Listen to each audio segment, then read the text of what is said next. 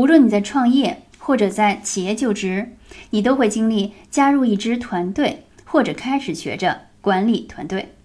一个团队至少需要两种角色：领路人和支持者。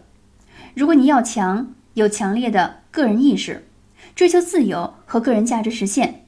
不喜欢受别人管理，觉得别人引领方向，你跟他不情不愿的，遇事儿喜欢自己说了算，面对比自己某些地方强的人，甚至会感觉到有些压力，那么你更适合做领路人。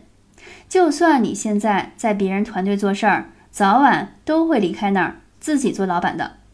反之，如果你不在乎一个团队用什么品牌，就想协助大家一起把事情做好，或者压根儿就是希望帮助领路人把品牌做强大，